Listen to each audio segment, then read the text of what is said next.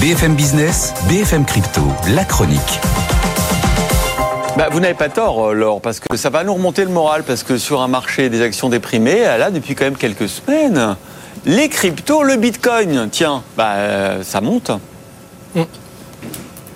Bitcoin euh, en tête, effectivement, à ces dernières heures. On repasse le cap des 35 000 dollars. Depuis quelques jours, euh, bah, c'était euh, un petit peu les vaches maigres hein, pour le Bitcoin. C'était plus Solana, XRP qui avait repris la dynamique haussière.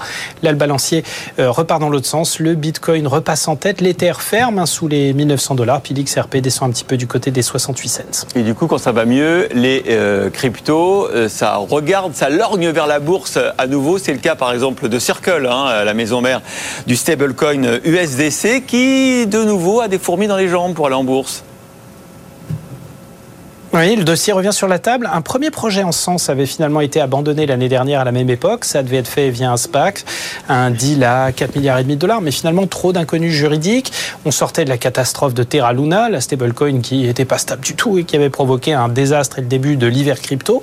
Circle a vu aussi sa stablecoin passer sous un dollar après la faillite de la Silicon Valley Bank. Donc beaucoup d'instabilité. Mais là, les conditions semblent être réunies pour faire repartir le projet sur de meilleures bases. C'est ce que révèle l'agence Bloomberg. Déjà capitalistique Circle est lié à Coinbase qui a repris 150% depuis le 1er janvier en bourse.